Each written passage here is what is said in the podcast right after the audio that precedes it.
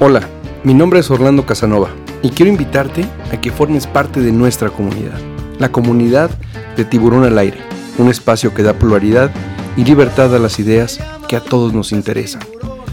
Tiburón al Aire surge de la necesidad de transmitir el bien común, determinar todo aquello que para muchos es normal y hoy nos damos cuenta que nos hace daño.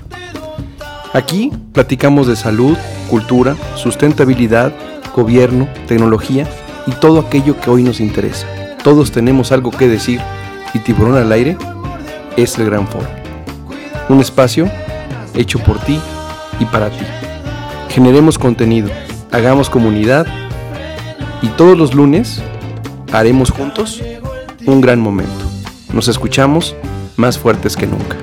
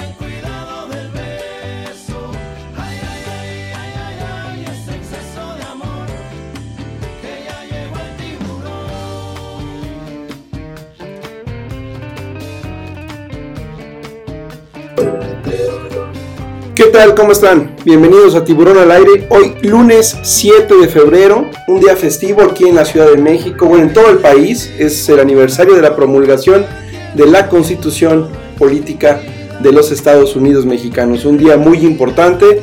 No es el día de hoy, pero hoy es un día feriado con ese motivo. Así que todos hoy tuvimos un día de descanso o la gran mayoría. Pero Tiburón al Aire no descansa y hoy tenemos un gran invitado.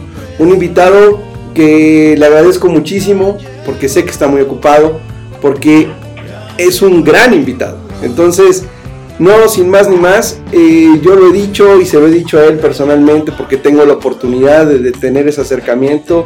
Es una persona a la cual he admirado siempre, siempre por su, por su profesionalismo, por la manera en que ve el fútbol, por la manera en que nos muestra el periodismo deportivo, por, hoy lo puedo decir, por su don de gente, porque es un gran ser humano y si me permite decirlo él también, un gran amigo. Así que, sin más ni más, hoy tenemos a Francisco Javier González aquí en Tiburón al Aire para hablar de el libro Nunca te rindas, la tripidante historia o vida del Checo Pérez. Francisco Javier, ¿cómo estás? Buenas noches. Orlando, qué gusto saludarte aquí a, al auditorio de Tiburón al Aire. Pues encantado, encantado de, de, platicar contigo, de hablar del Checo y de todo lo que tú quieras. Muy buenas noches. Muchísimas gracias, Javier. Como siempre, bienvenido y esta es tu casa. La última vez que platicamos, estaban el tema de la pandemia, todo lo que daba, estaban los Juegos Olímpicos pendientes, ya se llevaron a cabo, ya terminó la temporada de la Fórmula 1, está por ingresar y empezar la, nueva temporada. Estamos próximos al Super Bowl, ya arrancó el fútbol mexicano, eh, el béisbol está en descanso, el básquetbol está en su desarrollo. ¿Qué cuentas, Javier? ¿Cómo está el mundo deportivo actualmente? Oye, con esa recapitulación que estás hablando, me doy cuenta de que no para, ¿no? De que, de que con pandemia, este, pues, que la, sigamos sufriendo, eh, de alguna manera menos intensa, pero la seguimos sufriendo, pues eso no para, ¿no? La, la industria del deporte eh, sufrió mucho, muchísimo, igual que muchas otras.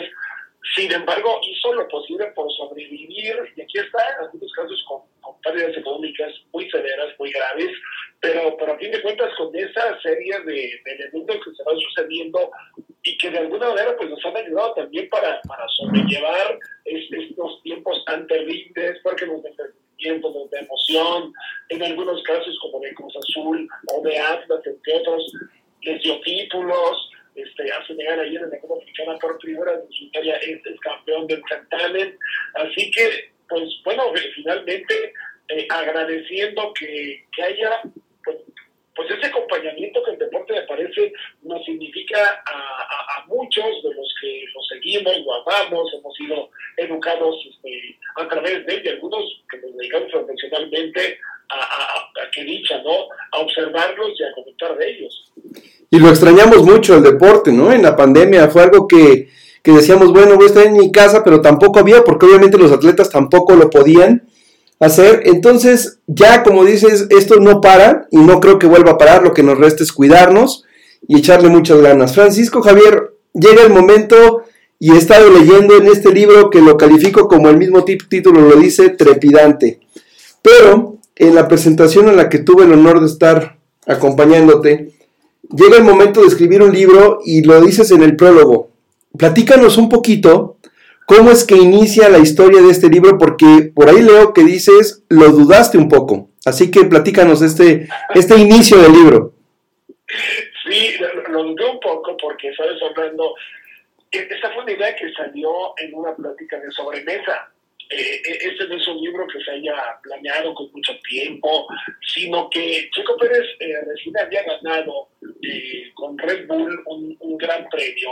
Y, en una mesa en la que estábamos eh, Gabriel Sandoval, eh, director editorial de Planeta, y Alejandro Rosas, con, quien a través de, Gabriel he tenido una, una identificación muy, muy, importante, pues yo le decía a Alejandro, porque es un gran fan de la Fórmula 1, oye, oye Alejandro, algo está rayado con el Checo Pérez, este, su triunfo del fin de semana, eso fue un martes, un miércoles, yo no, pues imagínate, oye, todas las carreras, no, claro que las veo, no, pues yo también, a la hora que sea, desde hace mucho tiempo, y, y Gabriel de la Mano escuchaba. Y en eso interpretan, dice, muchachos, tienen que escribir algo sobre Checo Pérez. Dijimos, perdón, estamos hablando de otra cosa. Dice, no, no, no, escriban algo del Checo Pérez. Lo, lo, lo, lo, están predicando de manera muy sabrosa. Este, ese es un libro pero como Alejandro y yo, y Alejandro también preguntó, pero como Francisco Javier y yo, este, dijo, sí, claro, por supuesto, con, con esta combinación que estoy escuchando, claro que ustedes este, lo, pueden hacer muy bien. Este, dos tequilas después de esa conversación que vino Orlando, dijimos que sí. Nos empezó trabajo, pero bueno, eh, ciertamente ese me gustan los autos, me gusta la Fórmula 1, no soy ningún experto en ella.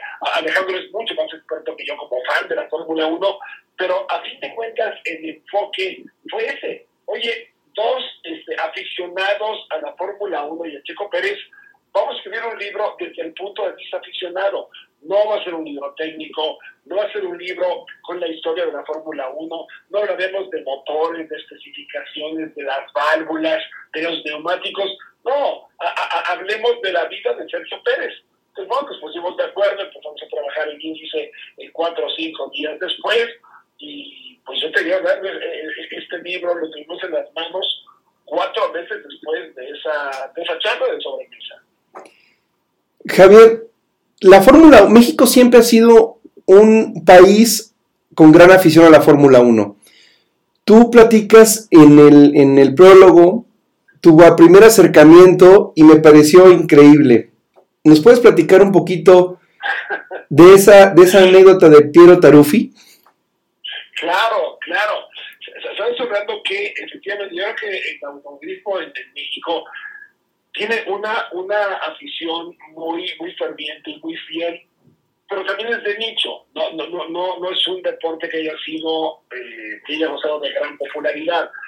Sin embargo, a través del tiempo, me parece que haber tenido pilotos como Fernando Rodríguez, como Moisés Solana, que, que, estamos hablando pues, hace muchos, muchos años, este, invitó a la gente, porque los medios también lo tenían como estandarte. Yo recuerdo muy, muy pequeño a Pedro Rodríguez invitado a programas de Chabelo, que, que Chabelo sí suba más ellos que tú y que yo juntos, este, que es una maravilla, ¿no? No, lo digo en plan de meme, lo, lo, digo en plan de, de, admiración.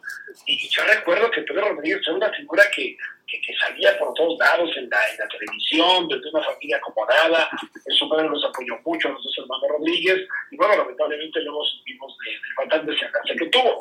Pero en esas épocas, eh, pues también se ponían de moda, según la temporada del año, ciertos juegos. Entonces había una temporada que era de yoyo, y había una temporada que era de balero, y había una temporada que era de eh, bote bateado. Y había, cuando jugabas con tus cuates en la calle, ¿no? Que eso me, parece que era entrañable y que ojalá que regrese algún día. Hoy las ciudades han crecido demasiado, la tecnología eh, también capta la atención de, los niños y de los jóvenes de una manera eh, realmente sobrecogedora pero, pero jugar con, con, los niños en la calle, interactuar, eh, competir a ver quién era el mejor, reírte, divertirte, pues también tenía un momento eh, de la temporada del año en que se afilaba jugar carreterita, ¿no? Pintabas una autopista eh, en el piso, ¿no? Este, en el parque, en el lugar donde se pudiera, con gis, con pinza, con gis blanco, y vendían unos carritos maravillosos de plástico a los cuales tú podías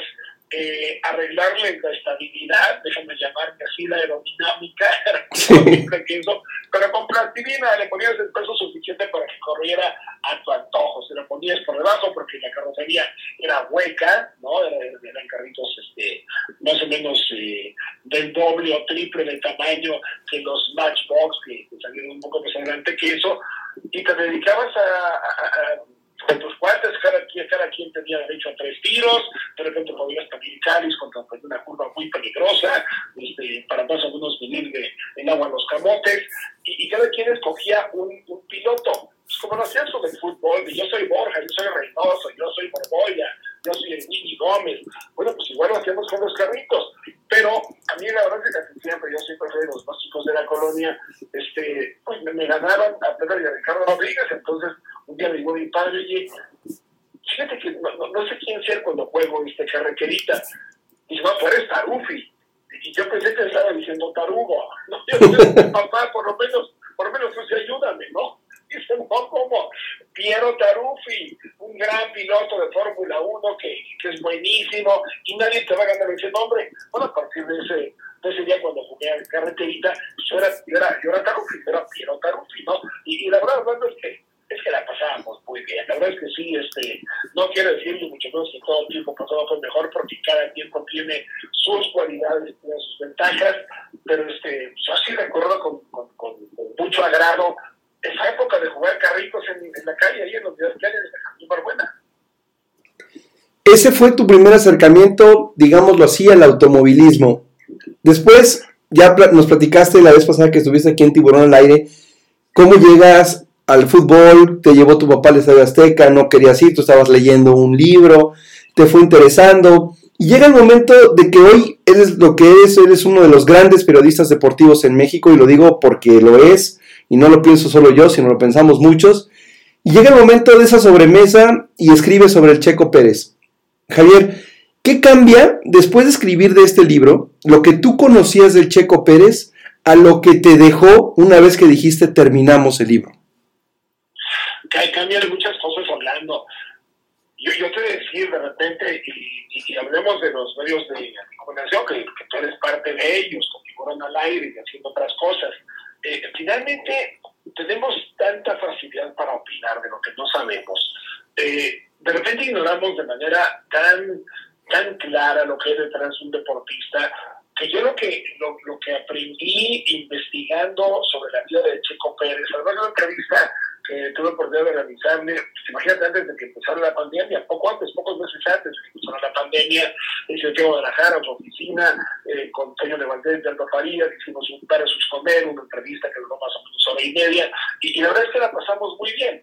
Pero, pero te puedes investigar a través de, de gente que ha rodeado a Checo Pérez, de, testimonios que, que él ha vertido en, redes sociales, de, de, cosas que se han escrito, y encuentras una vida maravillosa. En serio, de, de, verdad, este cuate, del que mucha gente tiene la idea, nació en, pañales de seda, en cuna de oro, sus papás le dieron todo el dinero para que fuera piloto de Fórmula 1, nada más falso. Es, es, es, es un cuate Checo Pérez que partió de la nada, salió de la nada, de una familia con muchas necesidades económicas, pero cuyo, cuyo jefe de, familia, cuyo padre era un ferviente admirador y además practicante del automovilismo. Él, como pudo, de repente se agenció de un carrito y corrió eh, diferentes fórmulas en Guadalajara, y luego le inculcó a sus hijos esa gran afición por el automovilismo, desde que tenía seis años, lo subió a, los dos, a Chico Pérez, a un car, y, de ahí para adelante se, se, desarrolla toda esta historia. Entonces, yo aprendí mucho del Checo y, y aprendí mucho también, o más bien recordé que, hay que ser respetuosos con nuestra profesión, hay que ser respetuosos con la gente de la que hablamos, sobre quien eh, establecemos un, un, juicio este, personal, un juicio opinativo, eh, porque a veces no sabemos eso, todo lo que hay detrás de una carrera y todo el sacrificio y el esfuerzo que, ha implicado. Yo creo que mucha gente sigue con la idea, Orlando, de que Checo está comprando su, su lugar en la Fórmula 1 que tiene un gran patrocinio y por eso lo sientan a conducir un, un, monoplaza en la Fórmula 1. Bueno, nada más falso. Claro que necesita de patrocinios. No hay un solo piloto que no necesita de patrocinios. Pero cuando ya se venden solos, como Luis Hamilton o Max Verstappen en los últimos años, en que ya triunfaron, ya la hicieron, ya son contratados y los podrían ver cómo le hace, pero de cualquier manera, pues lógicamente su imagen les ayuda mucho a conseguir los patrocinios. ¿Y cómo consiguió Checo Pérez sus patrocinios? pues él, él, lo dice y se en una parte de, del libro, ganándole por cansancio a, a Carlos Slim David.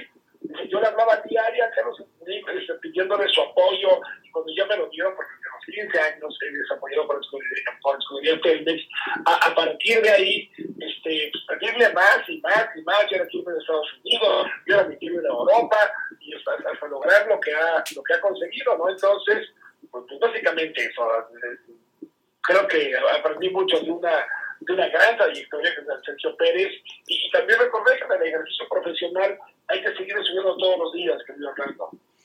Javier, es de los deportes, digamos, más técnicos que existen, es decir, hay que tener un conocimiento no solo, pues es que más bien, la mecánica pareciera que lo es todo, también hay que tener la técnica, saber los rebases, todo eso, pero es un, es un deporte difícil, tú que estás metido en el ambiente, que ya escribiste, como tú lo dices, yo no soy un experto, pero aquí está un lado humano de un gran deportista, pero es difícil entenderle la Fórmula 1. absolutamente. A ver, entenderle a, a, qué hay que llegar primero, ¿no? Y, los peligros de una de, un circuito, creo que eso no es complicado, porque hay gente muy, muy capaz que normalmente es la que está en las eh, transmisiones de que, que, vemos en México y que te saben guiar muy bien. Hoy hay, muchas herramientas para, para saber dónde va este, cada monoplaza. Cuando vas al autódromo, de repente no te enteras de, casi nada, ¿no? Porque aunque hay pantallas gigantes, pues finalmente no, no, no tienes el detalle que te da la televisión. Ahora, yo creo que es menos difícil entenderle técnicamente la Fórmula 1. No te estoy diciendo que yo me entienda, pero creo que es más fácil eso que trabajar en la Fórmula 1. Es, es, un mundo lleno de intereses, pero de muy pocas oportunidades. Un, equipo de Fórmula 1 no es caro, es lo que le sigue, es carísimo. El, desarrollo desde la tecnología, las refacciones, el mantener los autos, toda la infraestructura que se requiere para, para, tener un equipo de Fórmula 1, sale de cifras realmente multimillonarias. Y, y, y meterse a un mundo en el que solamente tienes 20 lugares, ¿no? Porque hoy en día de repente se ha corrido con más, de repente se ha corrido con menos, pero hoy en día hay 20 plazas, 20 pilotos joven en Fórmula 1, ni uno más, ni uno menos. Entonces, para que un mexicano durante 11 años, va, a empezar en decimosegundo, corra en la Fórmula 1 con escuderías, primero pequeña, luego mediano, mediana, luego se fue una grande McLaren que no le fue bien ni a él ni a McLaren, regresa a una escudería mediana y ahora está en una de las dos más grandes de, del serial, pues ya, ya simplemente eso te habla de lo que ha tenido que pasar el chico también a nivel de, manejo de relaciones, de, ser cuidadoso con las grillas, de, ser muy valiente al volante, de dominar la técnica, de tener un buen equipo de soporte. Sí, yo creo que la respuesta es que sí. Yo creo que sí, no es lo más difícil, porque hay, muchos deportes que no conozco, pero, pero sí debe ser de lo más difícil correr y permanecer sentado en un sitio de Fórmula Francisco Javier, hay, quisiera, sin que obviamente nos cuentes a detalle el libro, porque hay que ir por a, buscar el libro, leerlo y disfrutarlo, pero si hubiera que marcar tres etapas en la vida del Checo Pérez que lo han marcado en su carrera deportiva, ¿cuáles escogerías tú? Ah, qué interesante Orlando. Bueno, eh, la, la, primera día fuera de los inicios, ¿no? Que fueron gracias a, a, su papá, que desde muy chiquito lo sube a un, a un kart. Yo te diría que eh, cuando se va a Alemania, a los 14 años de edad, se va solo y su alma. Eh, se va solo y además eh, con boleto solo de ida, como, como, como reza la canción, solo solo de ida en pasaje. Este, no tenía regreso, no había dinero para el boleto redondo, entonces era aventurarse a ver qué le pasaba. Y llega a Alemania a un lugar alejado de, de Múnich, alejado de Berlín, llega a una, una población de Alemania muy pequeña, Alemania muy pequeñita, solo, ¿no? Y verdaderamente sufriendo por esa soledad que, que padecía y teniendo una carrera cada 15 días con, una escudería muy, muy, muy, muy pequeñita y muy lejana de la Fórmula 1. Creo que ese es, un, ese es un momento de resistir muy importante para Chico Pérez. Luego te cuando recibe la oportunidad finalmente ya, ya entra en la Fórmula 1, ¿no? Cuando este entra a su, primera escudería, además entra a tambor batiente consiguiendo puntos en su primera carrera que luego le quitan por, por, por reglamento porque un alerón del auto tenía un milímetro desviado, no sé qué cosa, volvemos a las cosas técnicas de, de, la Fórmula 1, pero, pero finalmente ya el, echarse a nadar frente a muchos tiburones, así lo alusiona el título de, de, tu programa. Y, y, la última, me parece, pues ese año terrible de la pandemia en que se queda sin chamba pues a tener contrato vigente todavía este, con, con Racing Point, que fue la que sustituyó a Force India, después de que quebró prácticamente Force India y ya rescatada, pues le dicen casi al final de la temporada, oye, ya no, no vamos a respetar tu contrato, vamos a ocupar tu, tu asiento. Y entonces Checo tiene un, un final de temporada tremendo que, que, que, que sabe contrarrestarlo con un triunfo partiendo en el último lugar de la penúltima carrera de la temporada, penúltimo lugar y termina en primero. Fíjate que Ayrton Senna eh, alguna vez dijo en el instinto piloto brasileño que uno de sus sueños hubiera sido, ¿no? Llegó esto, porque sabemos que falleció cuando era piloto activo, era ganar una carrera partiendo del último lugar. Bueno, Ayrton Senna no lo hizo, y no estoy comparando a Senna con Checo Pérez, pero Checo sí lo hizo, sí lo hizo. En, en, entró en, este, en primer lugar después de haber arrancado en el último sitio de la parrilla. Y era el momento en el que no tenía contrato. Y me parece que eso es lo, que termina de convencer a Red Bull de que Checo Pérez era el hombre que necesitaban para acompañar a Max Verstappen. Yo creo que ese, ese, ese último momento tan, tan trágico, tan difícil para Checo Pérez, pues finalmente este, fue, fue redimido con la gloria de, un contrato en una de las historias pues tipo Real Madrid o tipo Barcelona que de repente te llaman cuando no tienes chamba, ¿no? Y Javier, platicaste el día de la presentación una anécdota que me pareció interesantísima y para los que no sé si llamarme Villamelón de la Fórmula 1, pero que me gusta seguirla, verla, de repente sí me levanto, de repente no, porque los horarios son un tanto complejos, ya vimos ahí que tú tenías una gran motivación con Miss Gaby, a la cual le mandamos un, saludo, que te tenía ahí atento al, tema de las agendas. Pero eh, la Fórmula 1 tiene esa parte, lo dijiste ahorita, de ser un deporte de mucho dinero. Pero el Checo Pérez tiene esa humildad y ese don de gente que le ha permitido seguir llegando. Pero llegó un momento en el que aprendió algo digámosle de la forma más dura, que es con las carencias. Y tú lo platicabas el día de la presentación del libro. No sé si nos puedas platicar un poquito por qué el Checo Pérez sabe manejar tan bien sus llantas, sus neumáticos. Claro, claro, con mucho gusto, porque eso, eso lo, pinta de una pieza, Orlando, qué bueno que, que, que, lo, que lo pones en la mesa. El Checo Pérez cuando eh, empieza a correr el cartismo y luego va este, avanzando como, como un piloto importante, resulta que su papá no tenía dinero suficiente para comprar repuestos de llanta. ¿no? Los neumáticos eran los que traían el, el, el, car puesto, puestos y nada más. Si se ponchaba uno, no, no había manera de, tener un repuesto.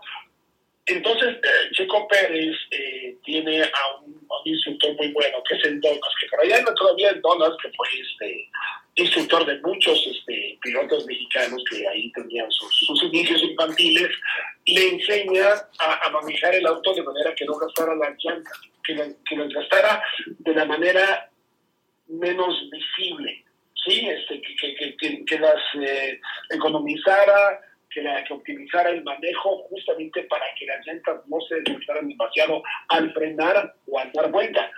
Y, Seco Pérez, fíjate, ha, ganado carreras y es reconocido, entre otras cosas, por su gran manejo de neumáticos. Bueno, de repente, en uno de los últimos grandes premios de la temporada pasada, cuando pudo ganar Checo Pérez, su equipo le dijo ese cambio de neumáticos. Y él decía por el radio a, a, a sus técnicos, ¿no? Aguanto, aguanto. Dijeron, no, pasa los y cambios de llantas.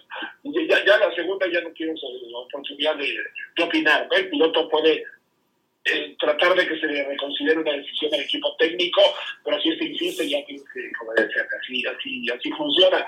Pero este, pero Chico ha ganado muchas carreras por, por eso, efectivamente. No, no fue una, una pericia natural, fue una pericia de la necesidad de, este, de que no había para había que ahorrar llantas. Es que esa, esa anécdota, la verdad, me pareció increíble. Te digo, a los que vamos iniciando en este gusto, y tu libro también tiene muchos datos que nos ayudan a entender, por ejemplo, qué es un safety car, o sea, muchos temas que de verdad se los recomiendo muchísimo en el libro. Javier, llega el momento, eh, lo estoy, la parte de la lectura es, habla, hay una parte en la que dice que el Checo Pérez tiene tres pilares. Uno es su familia, es eh, su país y que es católico, la religión, lo que cree. Tú, con esto que conociste del Checo, ¿qué opinas de la polémica que se armó en la última carrera, que fue criticado por algunos, que fue aplaudido por otros por su labor en equipo. ¿Qué opinas de lo que vivimos esa última carrera que además fue emocionantísima? Pues mira, lo, que hizo Sergio, hablabas ¿no? de, los valores en, en, los que era fundamentado su carrera, y uno de ellos es la ética, efectivamente, y, y Sergio Pérez sabe que es, que es coequipero de de Sebastián Vettel, que ya, ya finalmente es campeón del mundo. Una carrera muy dramática, muy accidentada hacia el final, cuando parecía que todo apuntaba a que Lewis Hamilton se, coronara por octava vez en su carrera, que es una barbaridad. Este, tuvo un, un pasaje tremendo de, de, de, Checo Pérez resistiendo el rebase de Lewis Hamilton. Eso que le permite finalmente a Max Verstappen el acercársele, ¿no? el, recortarle tiempo al propio Luis Hamilton, que después ya rebasa a Checo Pérez, pero, pero Checo lo había contenido lo suficiente para, para, para que su compañero pudiera seguir luchando por el podio, porque además, si Checo gana esa carrera, pues iba a ser campeón del mundo, hubiera sido Hamilton siempre en segundo lugar, por lo tanto, había que cuidar a Max Verstappen. Fíjate, Orlando, que, que en el deporte, creo que en la vida también, eh, de repente si te toca jugar a determinados papeles, tienes, tienes que respetarlos. No, y, y, hablo de que de repente se habla de la Fórmula 1, se habla en el ciclismo y deportes de esa naturaleza, que eh, hay, hay un líder en gregarios, ¿no? En el ciclismo, y aquí pues hay un, un piloto uno y hay un piloto dos. Y, y Checo me parece que engrande, engrandeció absolutamente esa posición porque, porque él está para ayudar a su compañero y quitarse el ego de encima y quitar el buscar el primer lugar si, si la estrategia de la escudería dice otra cosa. Entonces creo que eso también ha servido mucho a Checo, eh, el entender a cabalidad cuál es su función, por qué lo contrataron, que entregaron maravillosos resultados. De esto que estamos hablando de los resultados, el Checo Pérez ya entró a la élite de los grandes deportistas mexicanos Valenzuela, Hugo Sánchez, ¿ya el Checo Pérez puede ser considerado uno de ellos? Pienso que sí, pienso que sí. eh, por lo que te decía, eh, primero la dificultad del deporte, eh, tenemos más de 30 años sin un piloto de Fórmula 1 en, nuestro país, pues ha, ha, habido algunos muy, muy buenos como, como Adrián Fernández, por ejemplo, Alfonso Toledano, que fue el último que había llegado al, a la máxima categoría, pero yo creo que el nivel de logros de, Chico Pérez sí, sí que lo pone eh, a, la par de Chávez, de Valenzuela, de Hugo Sánchez, eh, sabiendo que su deporte es menos popular, que su deporte es, de mayor nicho, pero también que tiene muchas menos plazas disponibles para cualquier aspirante. Entonces, yo insisto en eso, 11 años en la Fórmula 1 es que ha dado resultados, si no, no hubieras llegado a la segunda carrera, si hubiera sido solo porque alguien te patrocinaba este, el asiento de, un, de una plaza. Entonces, Checo, sí, indudablemente que este, ha superado todo lo anterior a, nivel de automovilismo y este y tan campante, ¿no? Como dice el burro de vida, sigue caminando tan campante, este, va por su año número 12, sí, sí, lo pongo en esa lista, no sé qué piensas tú. Yo también, también lo considero así. Javier, ¿crees que sea mala suerte o es una buena posibilidad de aprender más sabemos que el checo, pues digo, ya está en una edad en la que no sé cuántos premios le queden, pero comparado con un Verstappen que apenas va arrancando su carrera, ¿crees que sea mala suerte que le haya tocado en términos futbolísticos estar en una, en una época en la que le tocó jugar con Ronaldo y con Messi? No, yo creo que no, y, te voy a decir por qué hablando, porque aprendió de ellos. Ok. No, eh, hay una situación que que, en declaraciones escuchabas tanto de Leo Messi como de Cristiano Ronaldo cuando estaban en el fútbol de España, eh, que, que veces decía, yo soy grande, más grande gracias a Cristiano Ronaldo porque me ha exigido el máximo para nunca descansar. Y lo mismo decía Cristiano Ronaldo de Leo Messi. Eh, eh, en algún momento, que me parece que su segunda temporada en la Fórmula 1, si no me recuerdo, había seis campeones del mundo rodando en la pista y Checo Pérez estaba compitiendo contra ellos con un auto que por supuesto no le ofrecía las posibilidades de pelearle, pero, pero, sí de hacer papeles como, como ocurrió. Así que yo creo que eh, eh, el, pensar que Checo puede estar a la altura de Dayton Senna o de Lewis Hamilton, este, Max Verstappen está en carrera, tiene 23 años, el Checo tiene 31, es, es muy difícil, yo creo que eso no va a suceder, ¿sí? por cultura, por un montón de cosas. Pero, el Checo ha sabido eh, compartir y convivir en un circuito tan difícil contra verdaderos haces del volante que tienen un don natural que no se han desarrollado, desarrollado a través del tiempo. Eh, por lo tanto, eh, yo creo que sí, que Checo está en esa élite y si no hubiera tenido tantos adversarios de ese tamaño, seguramente no hubiera aprendido lo que aprendió. Así es como lo veo. Javier, ¿Qué sigue para el Checo Pérez? ¿Cómo, ¿Cómo vislumbra su futuro deportivo en los próximos años? ¿Qué sigue para él? ¿Qué sería lo que le pudiera hacer falta al Checo Pérez para la cereza en el pastel? Porque ya dijimos que ya es parte de la élite deportiva, pero ¿qué crees que sería así como, bueno, con eso el Checo Pérez está del otro lado? Yo creo que más podios, ¿no? Yo, yo veo al Checo Pérez, tiene por lo pronto un año más de con Red Bull, este, te digo, son, son ya con, con la que va a empezar este, competitivamente, van a ser 12 años en la Fórmula 1. Eh, eh, está en buena edad, todavía el Chico Pérez está en buena edad, ya, ya es veterano, porque están llegando chamitos desde de 19, 20, 21 años, este, ves hablando Norris, ves las caritas de los pilotos de Fórmula 1 y no te la crees.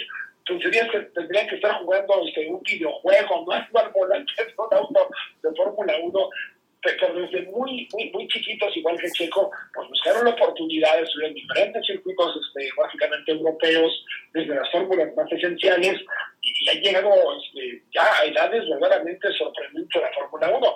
Entonces la competencia del Checo es, es, es muy fuerte, como, como la es para los grandes veteranos, pero yo, chicos, sí le veo dos, tres, cuatro años más en la Fórmula 1 y, después dedicado a cuestiones relativas con, con el deporte.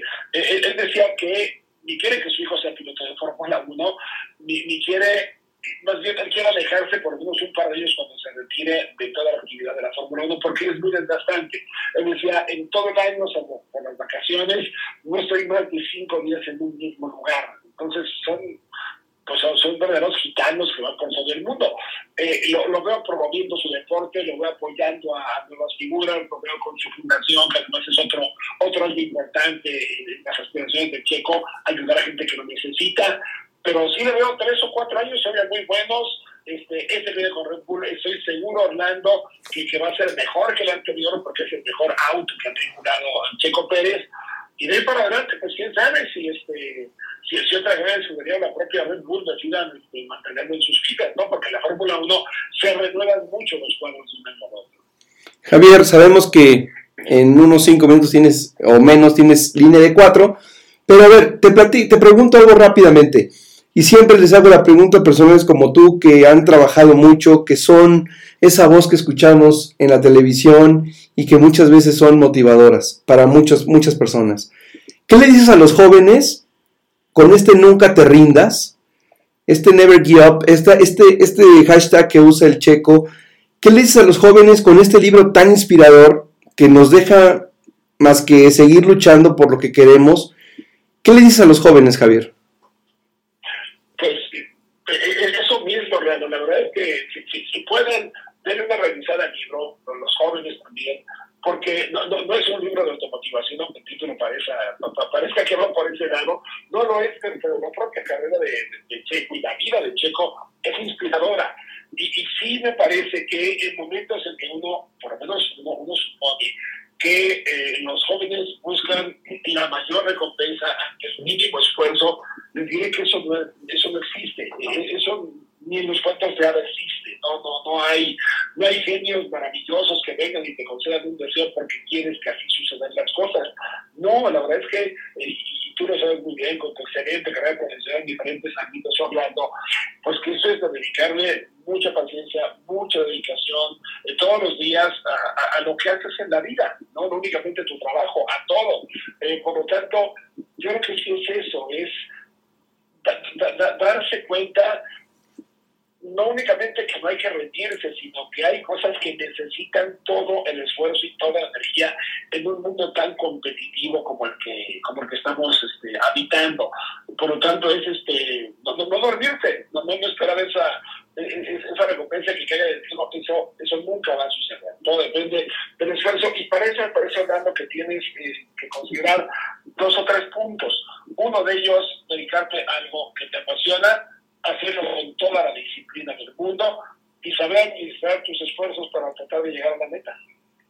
Buenísimo, Javier. De verdad, como siempre, un agasajo que nos acompañes aquí en Tiburón Yo te agradezco muchísimo porque, y te lo digo, lo he dicho muchas veces, yo cuando empecé en esto, tenía varias personas a las cuales yo admiraba, tú eres uno de ellos, hoy tengo la fortuna de poder tener este acercamiento contigo y te agradezco muchísimo que estés aquí con nosotros porque de verdad es un verdadero honor.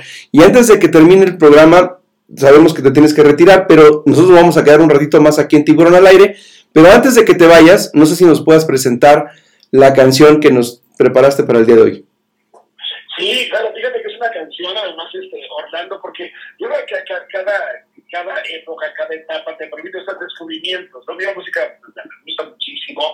Y, hace poco, a propósito de una de las, este, de las películas nominadas al Oscar, pues fui, fui metiéndome un poco más y vi una obra que, que en su momento sabía que existía, pero nunca vi, que se llama Rent, ¿no? De renta. Y, y, la canción con la que inicia la obra, que también se puede ver en, en película, se llama Seasons of Love, que me parece que eh, al final resume todo lo que estamos diciendo. ¿Cómo mides tu año? ¿Sí? Lo mides en amaneceres, en anocheceres, en, en tazas de café, en llanto, en vida, en muerte. Y lo que propone la canción es Seasons of Love. No, mírelo en amor, en amor por todo lo que haces y en amor por todo lo que te rodea. Así que se, las comparto con muchísimo gusto y agradecido muchísimo dándome esta oportunidad. Ojalá que no sea la última. Tengo las 10 este calendario, hay que preparar un poco el contenido, pero este, te agradezco muchísimo. Te mando un abrazo a ti, a todo el auditorio, a Tiburón Madre, que siga tus, tus éxitos cada vez este, creciendo más y más y más y como siempre, espero la siguiente invitación, querido Orlando. Francisco Javier, el gusto es todo nuestro y de verdad créeme lo que sí va a haber otra invitación porque la gente te quiere escuchar, todos te queremos escuchar y no me resta más que agradecerte tu presencia en esta noche y Muchas gracias por todo lo que haces, por gracias por nunca te rindas a ti, Alejandro Rosas, porque son historias inspiradoras. Y esto que nos acabas de decir de medir todo con amor, creo que después de dos años de estar encerrados, eso va a ser la gran diferencia. Francisco Javier González, un fuerte abrazo y gracias por estar aquí.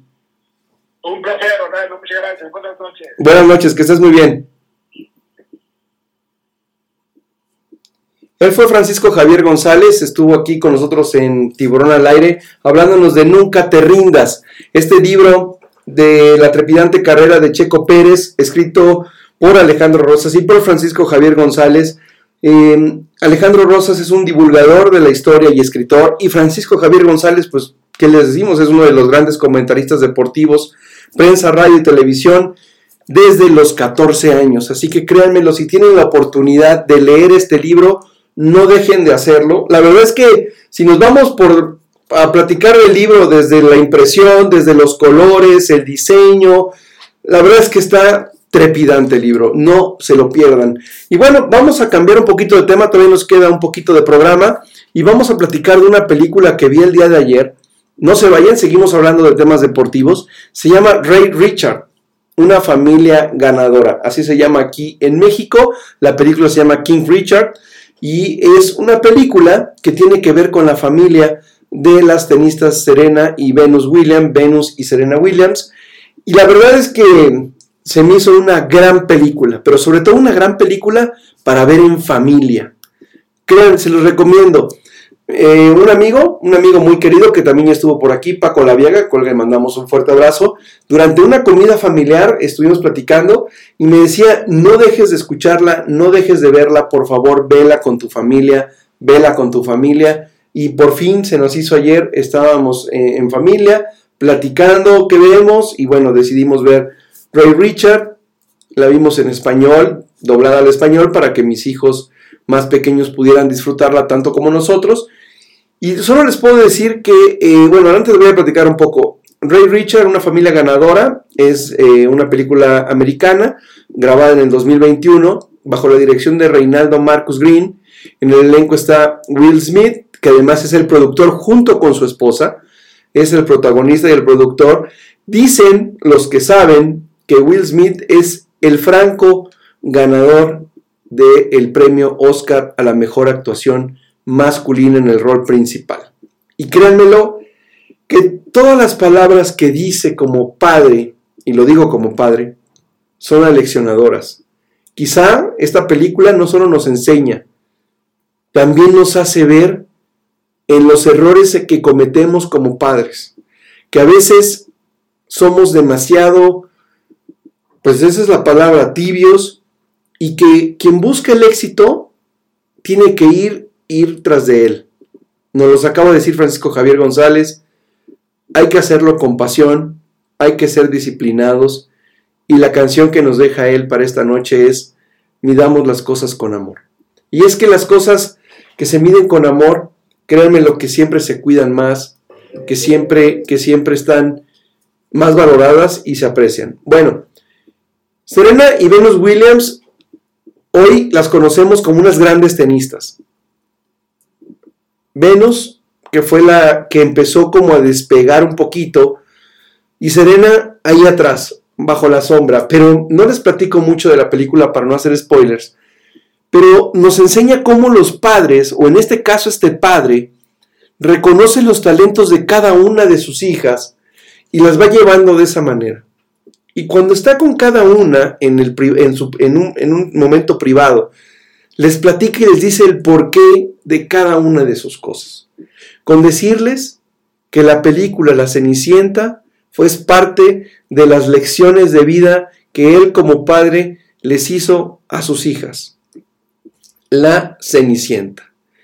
Nuevamente hablamos de una historia con pocos recursos, en un tenis que en esa época era predominante la gente blanca, la gente de color no tenía acceso. Se practica el tenis la mayor, la mayor parte o el mayor tiempo posible en clubes privados, que es un costo alto para muchos eh, poder pertenecer a un club. Pero este, este padre y esta madre, porque es un papel importantísimo el de la madre, los dos atletas, los dos con conocimientos del deporte y del tenis, van llevándolo con una técnica a cada una de sus hijas. Y van escalando y van escalando. Y bueno, esta película también nos enseña a negociar, porque hay mucho, mucho de la negociación en la que cualquiera, yo lo digo, en la primera que me hubiera llegado Nike con la oferta que le llegó, yo hubiera dicho que sí. Y él dijo que no. Y su hija dijo que no. Hay momentos en los que él siempre les está diciendo a sus hijas, diviértete, a eso vienes, a divertirte. Él sabía perfectamente que tenían un don, un talento, había que desarrollarlo y lo fue llevando de una manera deportiva, de ese gusto por el tenis. Padre de cinco hijas, perdón, pero tenía que convivir con gente tan complicada como una vecina, lidiar con un método del tenis que era para gente adinerada, él tenía que llegar a unas canchas públicas de donde él vivía, que tenía que llegarlas a barrer, que una red podía estar rota, que había gente, eh, digámoslo así, pandilleros que los molestaban. Él al final llegaba con cinco mujeres y aún así nunca se rindió. Así como lo dijo el libro de hoy que platicamos con Francisco Javier, nunca te rindas. Y él nunca se rindió. Y hoy sabemos lo que son Serena y Venus Williams. Y es que tienen que verla para hoy entender por qué Venus tiene cuatro Grand Slams y Serena tiene 21 Grand Slams. O 23 o 24, no me acuerdo bien el dato, pero son más de 21. Rafael Nadal acaba de alcanzar el 21, Serena Williams 23, 24 ahí te das cuenta por qué, cómo Venus iba despegando más que Serena y hoy Serena Williams tiene más Grand Slams que su hermana.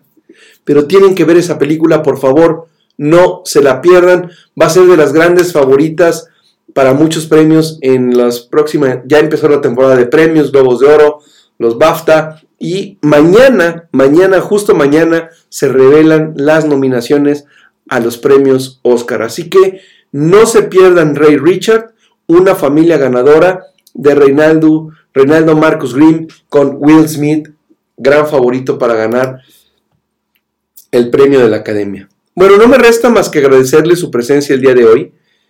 No sin antes platicarles que vamos a seguirnos renovando, que los invito a seguirnos en nuestras redes. Ya saben que estamos en Instagram, en arroba tiburón-al-aire, en Facebook, en arroba Tiburón al aire, en Twitter, arroba OCD Tiburón, en TikTok como Orlando Casanova. Y si no se han suscrito a nuestro canal de YouTube, por favor, suscríbanse. Van a llegar notificaciones de cada entrevista. La verdad es que nos da muchísimo gusto que nos, que nos sigan.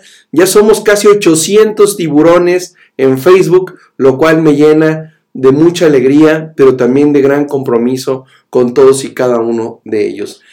Ahí estamos en, en las redes como saben, posteamos de todo tipo.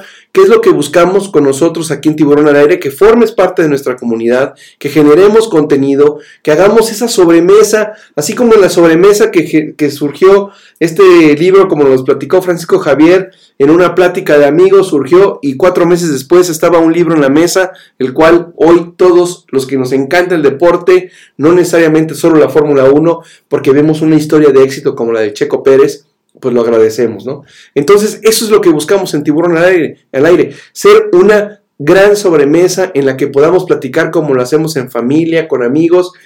Créanmelo que lo vamos a lograr y lo vamos a seguir trabajando todos los días por y para ustedes. También recuerden que está el, el, podcast, lo pueden seguir en Spotify, en Apple Podcast y en 13 plataformas más. Ahí está Tiburón al aire. Después de que sale este programa, una semana después, como máximo, ya está disponible el capítulo para que lo puedan disfrutar, compartir, escuchar cuando van corriendo, cuando van a su trabajo, cuando ya están por dormir y quiero que la voz de Orlando me arrulle, bueno, pues también se vale que lo escuchen. Hoy fue el lunes 7 eh, de febrero, estamos todavía en un tema de pandemia. Los números hablan de que los casos siguen bajando y siguen bajando porque nos estamos comprometiendo como país. ¿Cómo? La población. Vacunándonos, usando el cubrebocas, siendo responsables. Y hay que seguirlo haciendo porque a todos nos urge que nuestros hijos estén en la escuela de manera presencial.